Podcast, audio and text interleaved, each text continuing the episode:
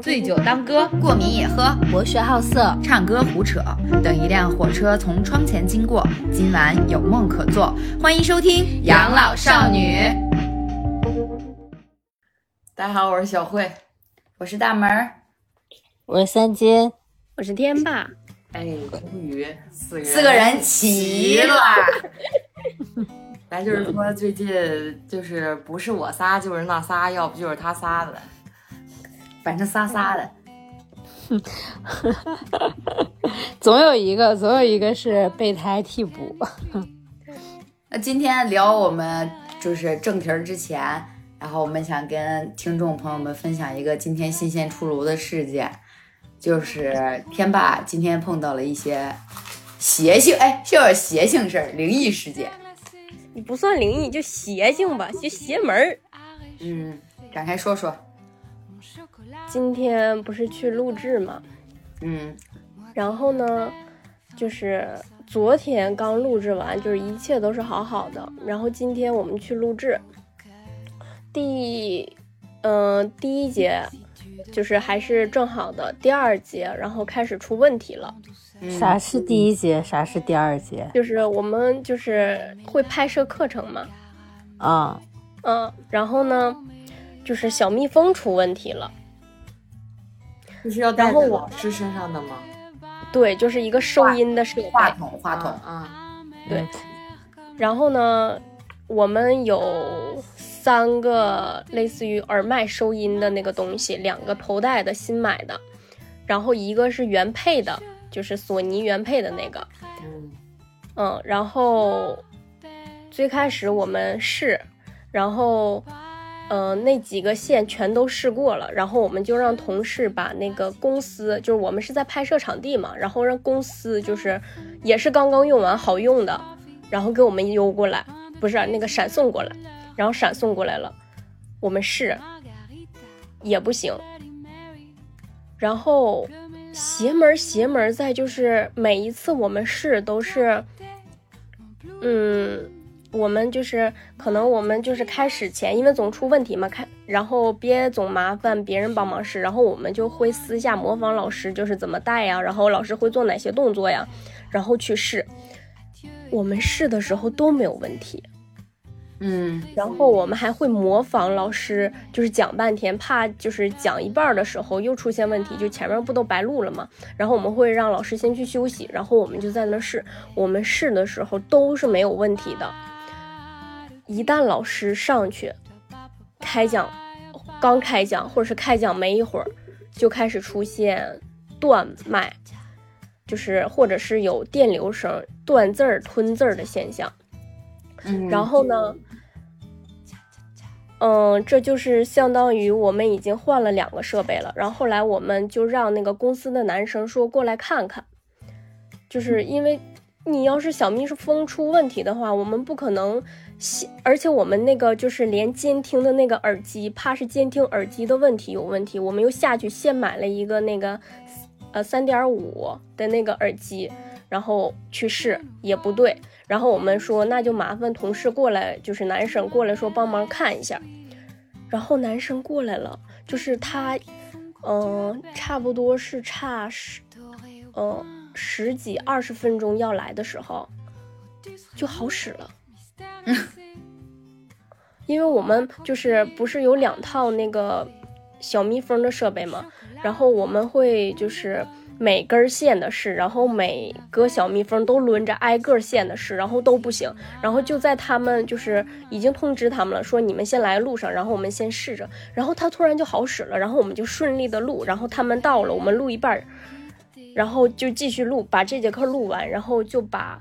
不是一个主机位和一个辅机位两个设备吗？说可能那是不是就是说，呃，可能因为有一个设备是就是有一个录像机是用来收音的，我们说那把这两个机器换一下，说怕是机器的问题，然后我们机器也换了，麦克风也换了，然后他们走之前一切都是好好的，然后呃，差不多我们第二节课录完嘛，然后休息了一会儿，他们那时候也走了有一会儿了。然后等再开始的时候，又不好使了啊！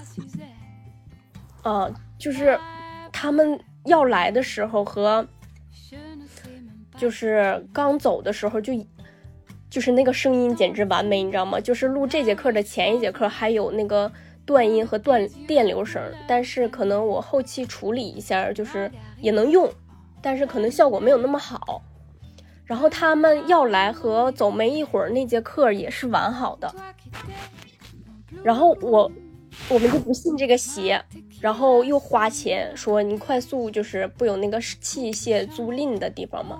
啊，我们说那可能我们这两套麦克风，然后可四个四个耳麦了，这就是四个耳麦都不好使。那好，那我们再租一个。如果租一个再不好使，那我们真没招了。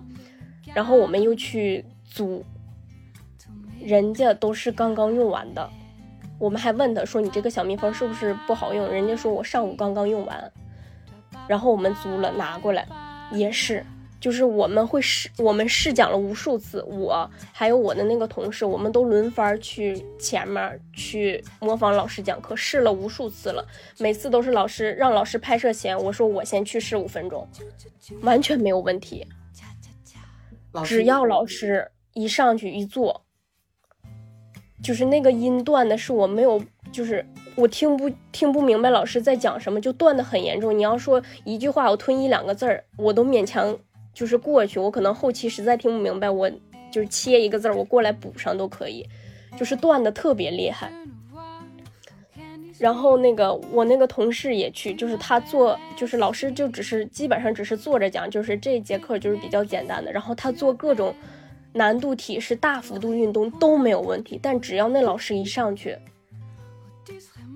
麦克风就不好用。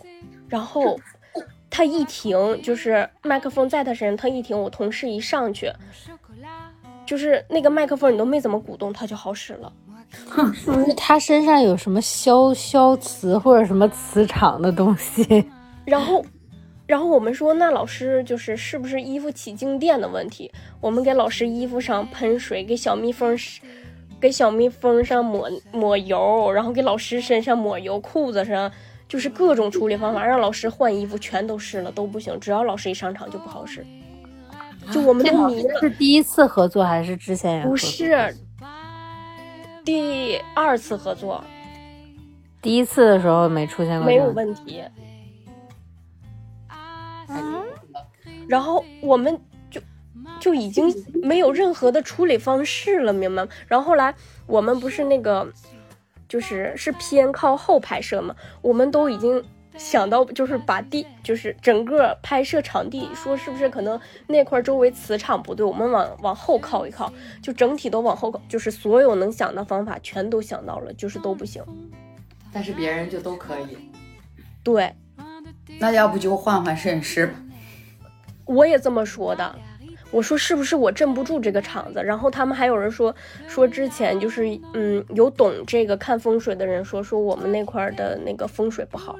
说是以什么一个回字形，说这就是这一块的这个风水都不好，这两栋楼就是现在也没什么人。然后我们说是不是就是前后左能左右可能有就是是什么公司啊？是不是影响到我们的电流啊，或者是影响到磁场啊什么的？我们左面楼下楼上全都去看了，不是没有人，就是人家就是正常在办公。你们连这都想到了？对，就是所有的。可能的方式，可能的问题，我们全都想到了。然后一开始他是有助教的，我们都把助教撵下去了。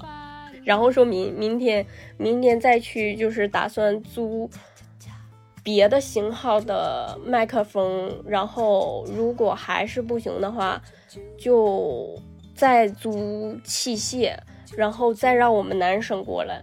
就是而且这个问题，就是第一次有一次也碰到过。就是也是很奇怪，就是租的，人家刚刚用完也不好使，然后，但是那个好在就是它莫名其妙的后面就非常顺了，就是可能是从刚开始拍没一会儿，可能耽误到了下午两三点的时候，然后就是一直都不是不好使，就是各种租各种试，什么缠线啊，线放在外头啊，麦克风放在地上，全都试了，就是。都不行，但是就是莫名其妙的某一瞬间它好了，后面就一点问题都没有。然后我们想今天是不是也这样？但是今天就死活就不行。你们需要找一个大师。没错，后来那个我们那个另一个同事也这么说，说不行，找大师看看吧。说是不是我压不，说是不是我压不住这个场子呀？说是不是换了个男生来就好一点？是你第一次去这个厂子吗？不是，奇就奇怪在就是之前都有拍摄。你要说是线的问题，我们就是试的时候就是已是不是经？是不是这老师最近有点什么问题？他自己说了，他说他七月十五的时候没给他爸烧纸。啊，你看，这也能关联上？救那我命啊！会不会他爸一直跟在他身边儿？不知道呢，我操！说你怎么还不给我烧钱呀？没钱啦！可能是这种收音设备有那个频率和磁场的问题，所以他可能才有感应到吧？可能他你知道说日常吗？你知道那个就是鬼神的这个东西，都是通通过电波传导的。离谱，打住吧。这话说的是不是就有些许的没有边界感了？你你看过打住吧。你我们今天要聊的是，不是不是你你看过那个就是最近不是新出了那游戏《只加一四》吗？知道吗？不知道。我现在已经一身鸡皮疙瘩了。那个那个游戏你们去看啊，就是他一开始就那个鬼，他就是通过电波然后传信息的。我操！一会儿他妈的录着录着，咱们这电台 别说了，咱们聊点别的。行了，可以了，大家也知道天霸今天遇见什么事儿了。好了，就此翻篇儿吧。咱们今天要聊的主题是，是真的，你们快别说了，再聊边界感就没有了。大晚上的聊这干嘛呀？就是啊，他半夜的，我刚经历过，你跟我聊，我明天还去不去了？这就说明什么？说明有的时候别人在越过你的边境感的时候，他并不知道他越过了你的边界。那么我们今天就来聊一聊这个词。快 快快！谢谢你要转的很硬。主要是我也开始起鸡皮疙瘩了，我操！我们今天要聊一聊边界感，咱们先说一说大家每个人对边界感的理解吧。就是你第一眼看到这个词儿的时候，你你最先想到的是什么？就是你不要冒犯，不要让我觉得冒犯。嗯，而且我觉得这是一个，就是有情商的人一定会有的东西。就是如果你有边界感的话，那会相处起来就会比较愉快。就你会知道，嗯，哪些话该说，哪些话不该说，哪些事儿可以做，哪些事儿可以尽量不做。这让我想到的是一种可适当的距离感。嗯，嗯，因为就是有的时候会碰到那种人，就是你可能跟他关系并并不近，但是他总会做一些行行为让你感到很不适，就是他就是两个人对待这段关系的感觉，就是距离是不一样的，就会会让你产生一种很不舒服的感觉。嗯，三金呢？嗯，我觉得他们两个说的很好，我大概也是这个意思。那这样那换一个换一个问题，就是大家，呃，最近一次觉得有关于这件事情，就是有关于这个词的事件是什么？就是为了为了防止别人抄作业，三金先说吧。对，要么就是样的或或者是你你可能就是突破了别人的边界，或者被别人突破了你的边界，就这类似这种这种事情。我我可以跟大家分享一下我最近的家庭生活吧。就最近我跟我爸吵架了，又一次，again，原因是什么呢？原因是因为我跟我爸的关系，其实说来话长，就是我因为我我是单亲家庭，我跟我爸就是从小被判给我爸了嘛，所以我爸他的性格就是对我来讲就是又当爹又当妈，呃，不是说他所做的事情嘛，而是说他的性格，就是我爸本身是一个特别敏感而且喜怒无常且脾气暴躁的人。嗯然后呢，我从小就是在他的呃情感情感夹击和情感 PUA 中从小这么度过来的。他从小对我说过最多的一句话就是：“我做的这一切都是为了你，然后我过得有多么的不容易，然后我砸锅卖铁也要供着你上大学，然后要把你供出来，然后就是他从小从小在我耳边宣扬他的形象，就是他现在的生活和赚钱全都是为了我，就是我我要被他情感绑架。嗯但是就是这次跟他吵架是为啥？是因为去年我跟我爸吵过一次架，就是因为我纹身这个事儿，呃，被他看到了。就是他一开始是知道我我有小纹身的，但是他不知道我有大的纹身。然后他被他看到之后，他就跟我大吵了一架。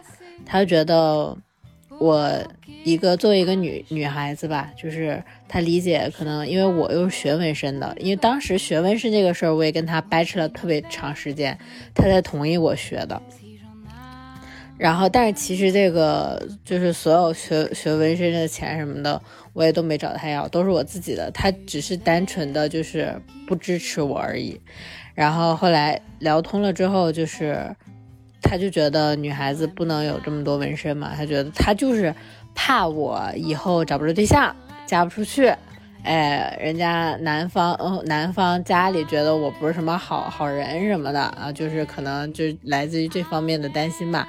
去年我俩就因为这个事儿吵过一次架，去年五月的时候，然后一个月吧，我俩都没有就是联系，啊我没搭理他，他也没找我。我觉得叔叔的这个想法还算是好一点呢，在我妈的眼里，都不是怕你嫁不出去，而是你纹身了，你就不是好人。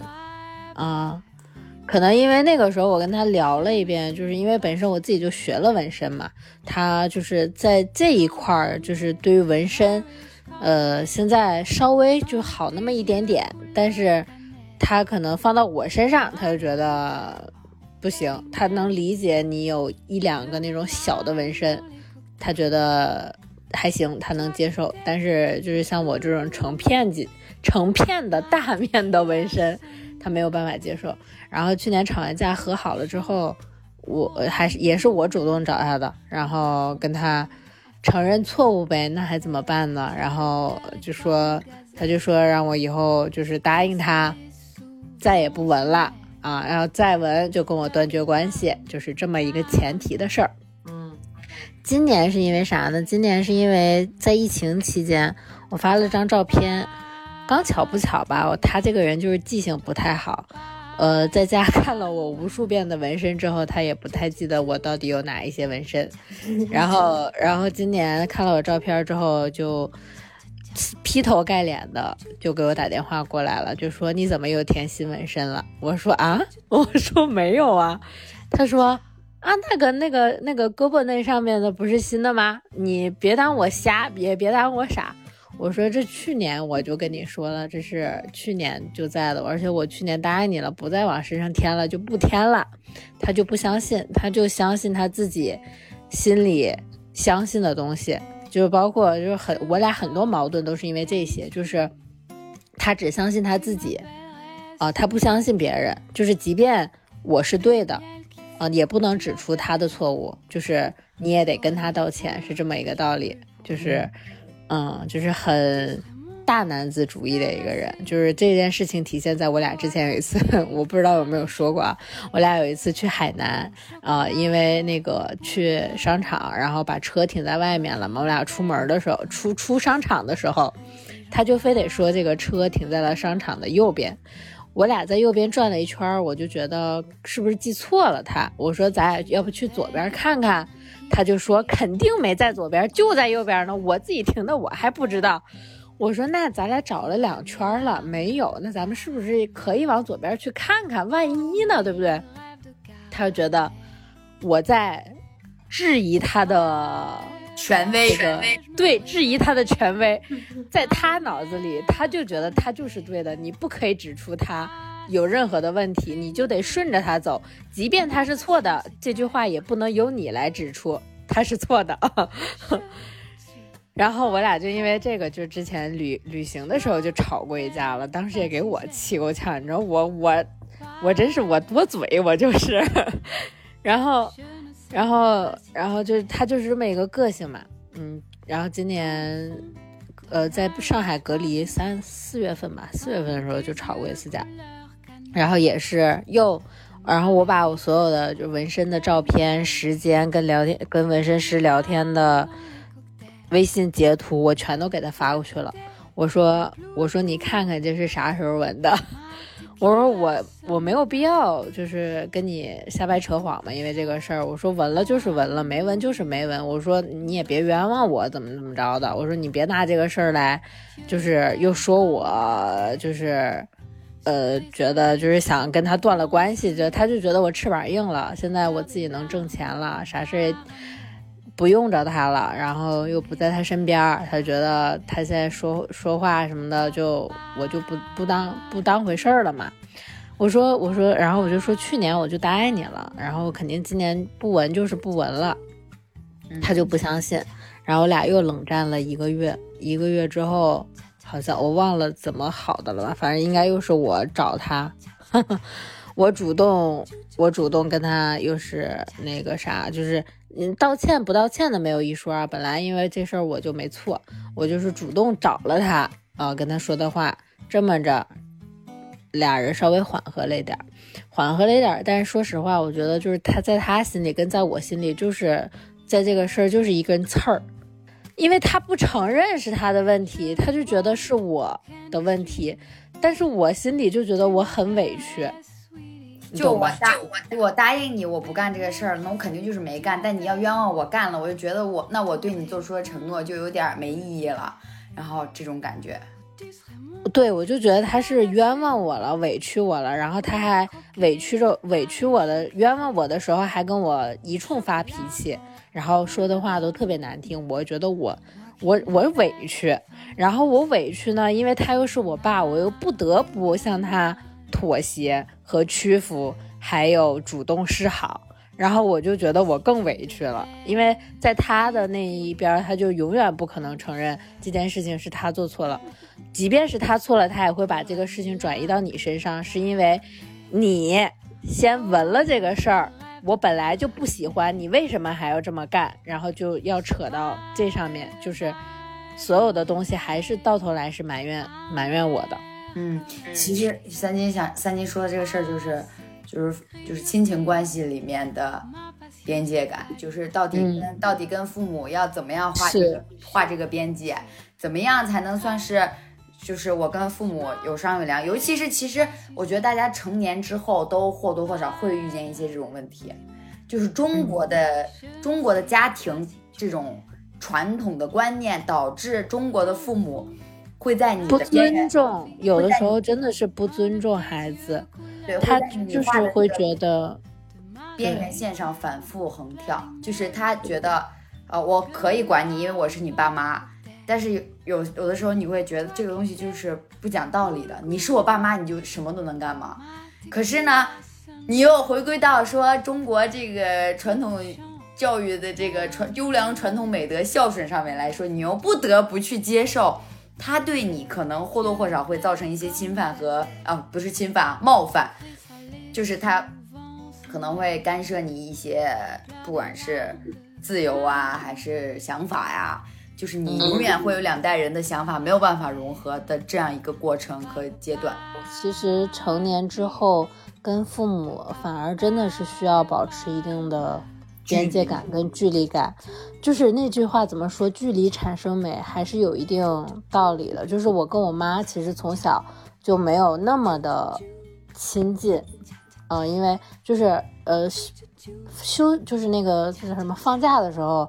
呃，可能更多的就是放假的时候跟我妈待一段时间，但是两个人不是那种特别亲密的母女关系，就是，嗯，怎么说呢？我嗯，就是，嗯、那正常，正常，就是我没有从小就没有感受到那种特别亲近的母女之间的关系，因为大多数其实母女之间是关系非常紧密的嘛，嗯非常贴切的。但有可能是，就是我妈其实担更多担任的是父亲这个角色，就是普遍家庭关系当中父亲的角色。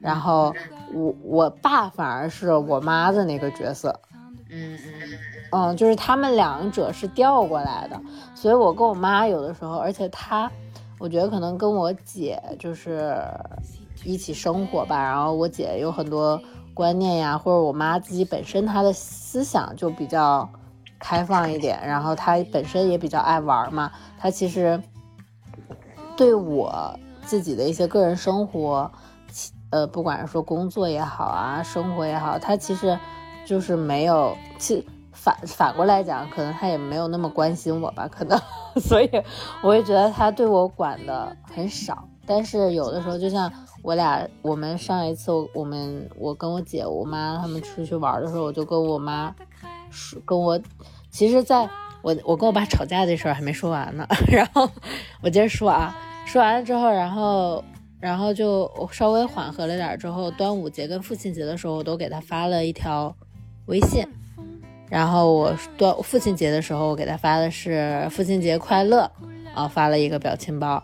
然后端午节的时候给他发了一个是端午节快乐，记得吃粽子，发了一个表情包。这两条我爸都没有回我。嗯其实他父亲节那一条，因为父亲节是在前，端午节在后，他父亲节那一条没回我，我就觉得他有点不太对劲儿，就是他有点这个状态不太正常，因为他他就是基本上属于两三天就给我打一个电话的人，然后不打电话呢，可能也会微信微信问一把，而且他一定不会说就是不回我微信消息，我当时就觉得他是不是还没从这个上次吵架那个劲儿反应过来，不太想理我。然后我也没理，我也没，我也没细想这个事儿，我也没，我也没回，我也没问他咋，我没给他打打电话。然后端午节的时候我又给他发信息，他还没回我，我就觉得这老头子有问题。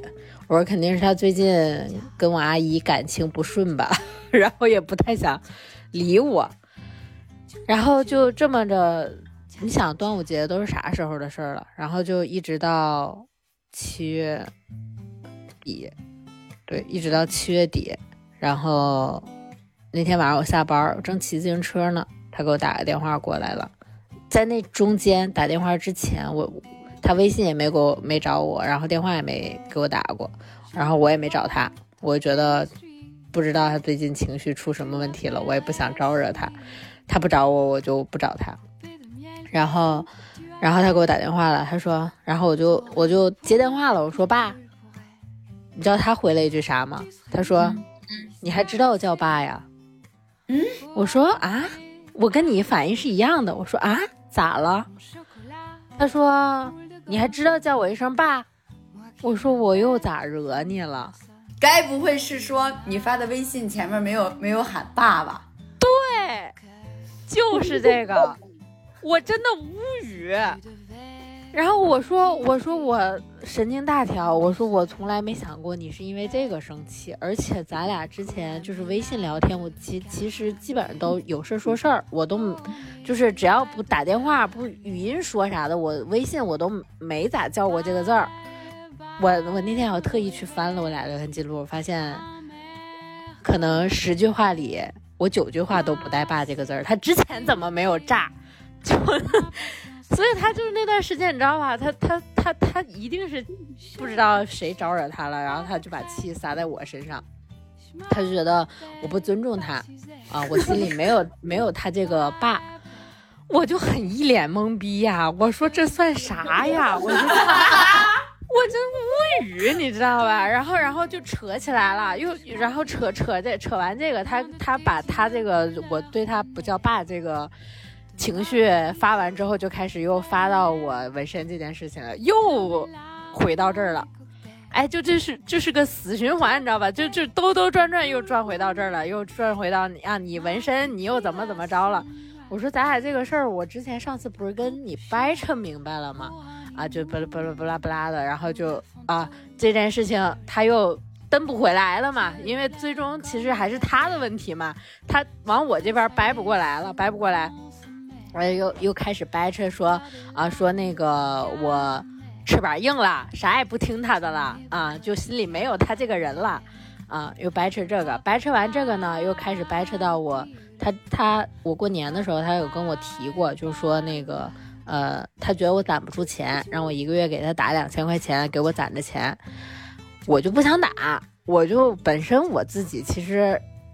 剩不了多少，然后我就觉得我有多少花多少吧。我本来也不太想攒钱，然后我就我就没给他，然后就开始叨掰掰扯到说我那个，说我那个也也不打钱给他，然后我就气了呀，给我气的。我说，然后就开始掰扯他，他说养我多不容易，从小到大的怎么着，然后那个说赚钱，说他那个时候上班怎么喝水买瓶水都不不舍得，怎么怎么着的。给我气的，我说，你知道，从我心里，其实我一直是怪他的，因为当时他跟我妈离婚是他的问题，就是他在外面找小三儿，他把这个家一步步的弄成这样了啊，然后所有的东西都是他自己人生的选择，然后他的选择，他他他他没有问我呀，没有问我我要跟谁呀，他直接把抚养权，把我的抚养权拿过去了。对吧？我那时候小，我啥也不知道。然后我姐说死活也不跟我爸，跟着我妈。然后我爸就说那我也不要老大，我就要老，我就要老二啊！我就就把我要过去了。我妈一开始也不想给他，结果就没有办法嘛，就一人一个，然后就我就归我爸了。然后然后就开始扯他不容易。然后在我心里，我一直都觉得他现在所有所所作所为，他现在生活的都是。他自己当初的选择。你如果当时不找小三儿，你如果当时不家暴我妈，不打不把我妈打进医院去，你的家庭会到这一步吗？你的两个孩子会这样吗？就因为现在我姐就完全跟他断关系了，嗯，然后就是不理他了，然后他就觉得现在你姐都这样对我，你也要这样对我吗？然后我就现在越想越 越越说越生气。然后我就觉得他为什么要把他人生的问题全都归在我身上？就好感觉像是我让他变成现在这样的，就感觉他人生的苦都是我造成的。嗯，我也很委屈啊。我然后他就说他现在赚钱不容易嘛。我说我说那如果是这两千块钱，你就说老闺女现在爸就是赚钱不容易，你一个月你你现在赚钱那个啥，你一个月以后给我两千块钱。我二话不说，我肯定打给他。就是虽然我现在我心里肯定是一万个不满，但是我我该我该做的就是我当孩子我该做的就是该做的我都做。但是你别打着说你给我两千块钱，爸给你攒着的这个名义，你跟我要钱，这个我肯定不认。我我自我攒钱我自己的事儿，对吧？我即便是我这两千块钱给你了，因为他现在又再婚了，这钱到底最后给谁？对不对？最后到底还能不能回到我手上，我都不知道。他万一给人家花了呢，我又不知道，对不对？嗯。所以这钱我就不想给他。他如果说这个钱你养老，你给爸钱花，我我就算就算是不满意，但是站在伦理道德的这个角度上，我也得给他这个钱，对不对？然后他就非得说。要靠着以以给我攒钱的名义让我给他钱，我就我就很生气，然后就把这个事儿拿出来说了。那一拿出来说，他就肯定触到他的雷点了呗，他就觉得我看穿了他，然后他就他就又他就他就更生气了啊，然后他就更语无伦次，就是开始毫无逻辑的就开始骂我，就是什么都能骂，就觉得骂我白眼狼，骂我什么什么都骂。然后给我也气的，他就说你就这么对我，你就学过你姐，你就学你姐这么对我，哎，然后当时我真的是气懵了，你知道吧？就是两个人你吵我吵的，然后就吵吵吵吵吵吵起来了，然后给我气的，我就说我说你咋对我爷的，我就咋对你，这句话就戳了他雷点了，你知道吧？因为他当时对我爷特别不好，我就说小孩子。是小，但不是瞎。就像那个二舅那里面的，你咋对你父母的，你想让你孩子咋对你，就是这么一个道理。他那时候跟我爷就打架打到动刀，你知道吗？就是就那样，我觉得你从你都没作为你作为父母都没给你的孩子做一个表率，你凭什么要求你的孩子来那个啥呢？嗯，然后我就我就这么说了一句，我说你咋对我爷的，我就咋对你，然后就 戳了他雷点儿了。但是这句话确实，呃，反过来就是我作为子女，其实不应该说这句话，但是我也是生气到极致了，我真的是要气死了当时。然后，然后后来就他就说行，你就这么着啊，你就这么着，我就从此以后就是，他就说那，你以后也别来找我了。他说，他说他说你觉得你现在用不着我是吧？你现在用不着我的钱，现在用不着我的啥啊？你现在就是牛逼啊！你就以后你啥事儿你也别来找我。他说那家里那二十万你也别想了。我说那二十万我从来都没想过。我说这二十万到底最最终放在谁手？我说我从来没指着过这二十万，你到最后能给我啊？包括家里他说说的挺好，说给我攒了二十万啊，给我留着房。我说到最后你现在不是再婚了吗？这房子到底最终是不是我的，我还不知道呢。然后给我也气得够呛，然后我俩就最终就不欢而散啊，到现在就也没有打电话。然后那天晚上我就跟我姐说了，跟我姐说完之后，我姐。然后本来不也说那个过两天，隔一个礼拜他们就过来找我去玩玩嘛。然后那天给我气坏了之后，我就跟我姐说了。跟我姐说完，我姐当时就是后来我才知道的。后来我们去杭州的时候，我妈就非得要塞给我两万块钱，我说我不要。然后他说：“那那天那个你跟姐说完那个，我一看你姐给我看那个手机看你消息，因为我那天跟我姐说的还挺那啥的，真的是特别生气。我说我说他就想着他怎么不容易了，我说他他有没有想过他，因为他的就是对家庭的选择对孩子伤害有多大呢？我说我抑郁症想自杀，因为家庭的事儿我想不开的时候，我跟谁说过呀？谁理解过我呀？”我就这么着跟我姐说了，然后我姐估计把我姐也吓着了，然后就给我妈看了，然后那个那天回来就非得死活我妈给我那个转两万块钱，转过来了。就是那天我回上海，然后他们要回家的那天，在车站，就我妈拿着那个银行卡，她又不会用，然后让我姐把银行卡绑定到那个支呃微信里，然后。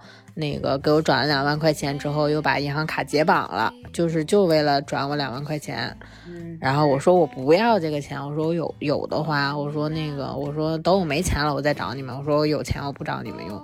然后因为他他又他之前不是生了一场大病嘛，然后那个也都是我姐那块出的钱，然后又一我姐本身就是带一家子也挺不容易，我就不想要他们的钱，就是从小到大。但是我姐就是上大学的时候，上学的时候就是总是偷偷塞我钱，我爸就不想让我要我姐的钱，啊，我说我姐就说那我给你的钱关他啥事儿啊？然后就是我姐从小到大都都帮了我特别多，就也总给我钱花啥的，然后就那但那最后那两万块钱我也没就是没收，我就觉得嗯没必要，然后但是我就觉得这个事儿。就是从做父母的角度来说，我觉得我我妈，但也有可能因为我从小到大没怎么跟我妈就是正常的生活在一起过啊，就顶多就是放假的时候跟她待个呃半个月，长了也就半个月，然后短的话也就是周末待个两天，但是长期其实没有怎么待过。嗯嗯嗯，然后我就觉得从做父母这件事情来说，我妈对于子女的这种。边界感和什么，就是要比我爸做的好很多。嗯嗯，就是就是没有把自己的，就是他是他会尊重我，因为我俩在我我们我们打车的时候，我跟我妈坐了一辆车嘛，然后我就跟他简单说了说我跟我爸的事儿，然后他其实对于我现在的生活和什么的，他其实包括对我爸这次他。就是他会站在一个理性跟客观的角度，他没有说啊，我我作为你妈，你应该怎么怎么样，然后你这个事儿怎么怎么样，对他他你好的旗号来做，对，是的，是的，是的，他他他就是他会站在你的角度去想，呃，怎么怎么样，而不是说站在父母的角度上觉得你怎么样是应该是对的。所以我就觉得，嗯，就是反正就这么个事儿吧。哎，说出来心里也舒服了很多。我感觉我们可以换主题。其实归根到底就是亲情里面，你到底怎么样能保持就是彼此尊重，但是又感觉不被对方冒犯？就是其实很多，你从小到大，你这么讲吧，你成年之前，我觉得不能叫冒犯，嗯，叫管教，是因为你不懂事儿，你需要父母去帮你指一条明路。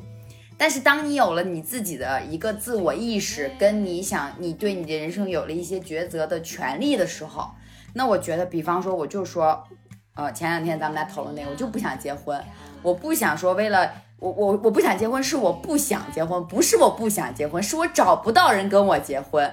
那么这个事情，在我妈嘴里，对我妈耳朵里听的就是啊，我告诉你，我就不结婚，我就要单身，我就要单身一辈子，我要死在家里没人管。就他就会把这个事情放大化，有的时候你你你跟他之间就会有一有一条无法去调和的这个鸿沟，他觉得你在冒犯他，你觉得他在冒犯你，对，就是尤其是基于他是对你好，不基于他是你爸妈的这样一个道德伦理的中国式，是吧？父母来说，刚开始你给我提出这个观念的时候。或者是你你就是跨越了我的边界的时候，我可能会非常忍让，就是我可能会觉得，嗯，你说的可能也对，你有你的立场，对吧？你站在你的立场说了一些可能冒犯我的事情，啊，叫冒犯吗？就叫冒犯吧，冒犯就是越过我边界的事情。对，那我可能我可以忍受，因为你是我爸妈，对对吧？对，就是你养我不容易，我就就是总这么自我 PUA 自己，就是。就是刚开始我可以忍，但是后来我实在忍不了了。如果说我跟你沟通了这件事情，但我发现我根本劝不动你，那我就会觉得我的就是冒犯感就会更升一级，而且我的内心的委屈也会非常的大。对，其实这件事情我我之前没有特别深的感触，就是可能因为我我爸妈还行吧，就是他没有太去约束我。我最深的一次感触是，就是之前小慧。他妈妈让他一直想让他回老家工作的时候，我觉得小慧跟他妈妈讲了一句话，我觉得就是很有道理。后来我用在了我妈妈身上，就是他跟他妈说说说妈，我现在不回去，如呃如果有一天我在北京混不下去了，我会自己回去的。但如果是我是因为你让我回去，我回去的，那如果我在老家混不好，我会怪你的。就我觉得这句话就是话糙理不糙啊，确实是这么个理儿，就是你。我我是因为尊重你是我妈，那好，我我选择让你安排我的人生。可是，一旦我的人生过得不好，我就会说，当初就是因为我妈让我回来，我才变成这样的。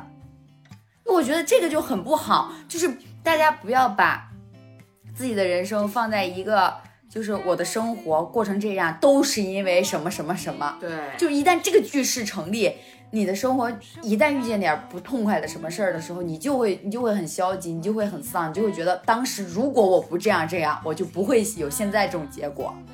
但如果你所有的选择都是你自己决定的，或者说你的父母他跟你商量，最终你们得出了一个你们两个彼此都认可的决定的时候，你再走下去，你就算是遇到困难了，你当下想的也是我要如何解决这个困难。我要怎么迈过这个坎儿，而不是想往回头看，或当时我应该怎么怎么样，我现在就不会怎么怎么样了。就我觉得这个是，其实是我们这个年龄阶段跟父母或者是家里的长辈最容易产生分歧的东西，就是是我们的观念不一样，还试图让对方接受自己的观念。对。但是其实是可以共存的，对，就是你可以不接受，但我希望你可以尊重我，对，可以尊重我的想法。就像我们知道，我们也没有办法把老一辈的思想掰回来，可是我也不去掰，我尊重你。对，就是我不在老家，可是我回老家的时候，我会尽量按你喜欢的形式生活。对对，那我那我觉得是，我是已经给了你，就是我做说是义务也好，说是尊重也好。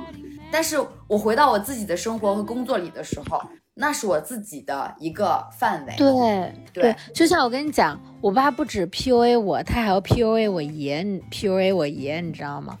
就是 他每一次，就是之前啊，在之前跟我爷爷总吵架，就是那段时间就总给我打电话，他就试图想要去矫正我爷爷生活了几十年的生活习惯。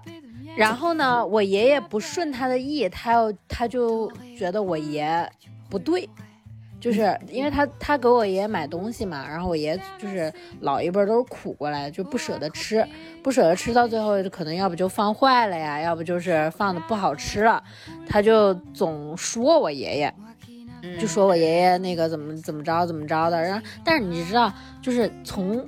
就是他们那个年代的人就苦过来了，你没有办法，就是他已经这么生生活了，就是七六七十年了。你现在你作为一个小辈儿再去矫正他的这种生活习惯是很难的，而且他也会不舒服，因为他一直以来都是这么生活的，对不对？就是如果你作为小辈儿去就是尊重父母或怎么样的话，嗯，就是我就说他。就是你做你尽到你的孝就可以了。你想给他买东西，你想要去那个买好吃的给你爸爸，对不对？你就买。但是他怎么去吃，他怎么去用，他怎么去使这个东西，你没有办法去就是强求他，你没有办法说，对吧？我就生生的要把你这个习惯给改过来，这个就是，对，这就很难的，所以就也也。对到就是现在，他跟我的关系上就是一样的，就是有一句话虽然很非主流，但是说的其实挺对，就是每个人都是独立的，就是独立来独立去的。就他，我觉得我大家可以这么理解，就是每个人身边都有个圈儿吧。你愿意为这个人，比方说你愿意为你的父母打开多多大的角度？就比方说我这圈儿三百六十度，我愿意给我父母九十度，我给我朋友多少度，我给我的爱人多少度。但是最后你总会留一些角度给你自己的，就是那个那个那个那个最后留下的那块地，可能就是你你最后的边界感的底线。而且我觉得最难搞的、最最难搞的关系就是亲情，因为它里面有一层伦理道德约束。我要跟你们讲一个，别说了，太难了。我要跟你们讲一个，就是我感觉，就近期我感觉到我自己的。被冒犯，不是被冒犯，就是我会觉得这个人非常没有边界感。嗯，是什么时候？是我之前不是回家待了几天嘛？然后我们一整个家庭聚会，就有谁呢？就是我大舅、我老舅，然后我我大舅家的哥哥、我大舅家的姐姐、我大舅家的嫂子、我大舅家的姐夫、我爸、我妈以及我，然后反正就是这么一群人吧。然后呢，我们一块儿吃饭。我有一个嫂子呢，就是一个非常通情达理，且我跟她就是可以聊天的人，就是我大舅家哥哥的嫂子。我跟她其实是可以聊得来，就是她的某些观念，就是我是可以接受的。而且我们俩聊天的时候也会聊一些。就是比如说啊，你找对象找什么样的？说你得你你反我姐我那个嫂子就跟我说说你总得图他一样吧？你说你不图他高不图他帅，那你就得图他有钱吧？巴拉巴拉还跟我就是可以聊一些同龄人的歌，对，然后还给我举他就是一个朋友的实例，就是可能给人家当小三儿什么的，但是人家最后得到钱了，巴拉巴拉。当然这种行为不鼓励啊。然后后来就到了吃饭的时候，吃饭的时候呢就很难得，因为我平时在家里是一个就是很。没有自我的一个人，就是我不是我在家里的我不是我，因为我没有办法向他们展现真正的我，然后他吓着他们，就是在家里也也不喝酒，也不说脏话，然后问我有没有出去打麻将或者什么的，我都说我没有。嗯，然后呢，刚好那天吧，就就反正就是兴致也到了，我是坐在了我我我我大舅我老舅，然后。我爸、我姐夫、我哥哥，然后还有一个我弟那一桌，就等于说全是男，全是全是男人，就我一个姑娘嘛。然后他们，因为他们这一桌是要喝酒的，然后我就跟他们一块儿喝了酒。我旁边坐，我右边坐着我爸，然后我另外一边坐着我姐夫。然后我姐夫是一个什么样的人呢？就是我特别不能理解他这个人，就是我说他极其没有边界感的这个人。就明就说着说着话嘛，就话题总会归到我这里嘛，因为只有我在外面，嗯，只有我在北京飘着，然然后他就会问我，呃，你什么时候回来呀？怎么怎么地的？我觉得我我跟他说嘛，我说我还没想法，怎么怎么样，他也不会接这个话茬，我觉得还好啊。但这不是终点，终点是呢，他会他会以一种什么样的方式来说出这些话呢？他就会说啊。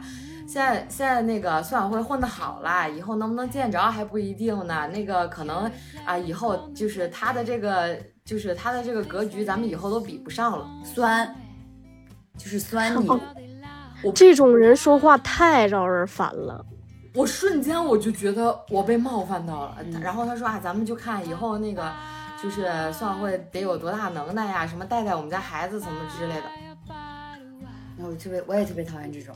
我当时我就觉得啊，就他比我大吧，大个十多岁，撑死应该我我二十多，他他他也到不了五十，他就三十多四十嘛，撑死了。我管他姐夫。我当时一整个大为震惊，你说这话是什么意思？你都不如问问我你什么时候回来呀？你都不如像姐像我姐问我一样，问问我你有什么打算呀？啊，过得好不好呀？你的你的你的那个计划是什么样的呀？他跟你说啊，他现在混得好了，什么一般人比不上了，就是会就是酸嘛，就是话不好好讲，但是就是要酸你一下，就是你感觉他也不是在酸你，嗯，你可能觉得他还有有一些真真真正的就是关心。不是关心，就是可能真的这么觉得，但是又是又是一个很喝了酒很装的人在说这种话，你就难免觉得他就是在酸，嗯，就你也无法理解他为什么说这种话。我觉得这种话说的就很没有边界感，嗯，你哪怕跟我说一个，是吧？啊，你什么时候回来呀？你快回来吧，多陪陪你爸妈。我觉得这是一件没有边界感的事，但我能理解你是就是站在一个为我好，或者是啊感觉我爸妈不容易的角度来劝说我说这种话。但是他说的这些话就让我啊行好嗯好，我瞬间我就没那么说过话，嗯，就你这话让我咋接？嗯，我说啊可别说，然后可别这么说。他说你想找个什么样的对象啊？怎么怎么地的？然后就问我，我说我说没什么要求，巴拉巴拉的。他说啊一般人咱也不敢给孙晓辉介绍，什么也配不上他，怎么怎么。哎呦我真的好讨厌啊！我说不行，我说姐夫你得按你这个标准找，我说你就是最好的，啦啦啦。真的非常冒犯，让人非常无语。嗯，老家的很多那种亲戚都是这样。我我我不太理解，就是我不太能知道怎么该怎么分析他这段话，但是我听了，反正是会让我觉得不舒服的。嗯，你说这个让我想到了一个，就是我也是，我也有一个姐夫，嗯，但是我那个姐夫是更扯，他还不是酸，他直接否定你。我记还不是近几年的事儿，就我记很久，就我我从高中毕业考上大学之后，我爸就说也没有办什么升学宴什么的，我爸就说那一家人一起吃个饭，就庆祝一下。我说行，然后我们就一起回家，就是找了个就是饭店，然后一起吃了个饭，然后叫了我我奶奶奶奶那边的所有的就是就是叔叔，然后叔叔的孩子，然后就也是带着他的这个老公就来了，什么我姐姐的老公，然后大家都都很好，就是都都都很融洽，就说哎呀那个什么考上大学啦，然后怎么怎么样，就是都是啊你以后就是大学生啦什么这种话我都能接受。然后我姐夫就特别冷不丁的来了一句，啊，现在考大学有什么用啊？你说没用，你也考一个去试试。就说什么啊？你看我们我们单位那个，他们大学生挣的还没有我多呢。就我会觉得这是，就我觉得你在干什么？对啊，就是大家一起高高兴兴吃个饭，你来吃饭了，你来说这种话，对我请你来庆祝我考上大学了，然后你就跟我说。考上大学有什么用啊？最最过分的是什么？不是最过分的，就是最不能忍受的是什么？你还要忍受？对你还不能，你还不能把它呛回去？对你不能你说是是是，没啥用，没啥用，随便上上。对呀，你你说行行行，以后你孩子也别考了，没啥用。对啊，那你就很无语，你不明白他为什么要在那个节点说这样的话？你觉得但凡是一个正常人，他都不会讲这种话。就你这种话，你在心里想想就行了。对呀，是大家谁不知道大学生没有用啊？就全世界都大学生，你别说大学生了，现在研究生出来都没啥用。你为什么非得要这样跟我讲呢？就好比方说，我参加你来，我参我邀请你来参加我的婚礼，然后你跟我说结婚没什么用，你肯定得离的。对呀，你肯定得离啊！你看他们他们结了婚都没有我过得好，这不是扯淡吗？你说这种话有什么意义呢？很不理解，就很不理解。就是你最恶心的是，就当着所有家长人的面儿，你还不能说什么，你还不能驳了他的面面子你就是他妈的气炸了，对吧？自己在这闷炸也只能。对，然后你说我姐夫这个人吧，我又觉得他其实能，就他会比我爸妈看的更，就是更多一点，看的更开一点。就他家里就是他们家也是，就文化咱先不说了，但是他们家就是做生意的，在沧州不能算有钱，也算是也算有钱。而且至少你做生意的，我觉得你得是个场面人。对，就是你又觉得他其实。哎呀，就是他会让场面过去，你又会觉得他这说这说这话吧，有几分真心。但你确实觉得自己被他就是就就就是冒犯了，就讨厌，我讨厌你就。对，就是我我倒没有觉得他可能是在酸我，但我就觉得就有一点点在不舒服，捧杀，而且不舒服。就是在冒犯我，就是很不舒服。嗯嗯嗯，我们刚才反正也多多少少大家都聊了一些关于大家家庭里面的那些，就是呃鸡毛蒜皮，难以磨合、难以难以，也不能算难以难以难以难以调和的难以调和的一些这个一些问题，大部分其实都是观念问题，就是都是年龄的一些代沟，时代的一些烙印，都无可厚非啊，这是万古遗留的这种历史遗留问题。然后呢，下一期我们可以讲一讲，就是轻松愉快一点的，比如说友情、啊、快一点的，啊，友虐狗一些的。爱情啊、同事啊这种这种这种关系，然后怎么样去有有没有一些关于边界感的小趣事儿、啊，不是小趣事儿，话题讨论，对对吧？对，人生观、道德观的讨论，没错。对，所以就是，那我们如果你也有这个这方面的故事，或者有这方面的想法，想要跟我们讨论的话，可以在评论区跟我们进行互动，或者是在微博置顶的呃微置顶的第一条微博里面添加我们的小客服，然后进我们的听友群，跟我们一起畅快聊天。我们的微博 ID 是养老少女 Radio，Radio 是。 R A D I O，好了，朋友们，再见。我我们下期节目再见。拜拜。拜拜拜。 Tonight, we celebrate our love. After all this time, we're still together. いつも照らすサンシャインその光で I'm fine 君の愛は so bright 輝かせた。そうやって一緒に歩き続け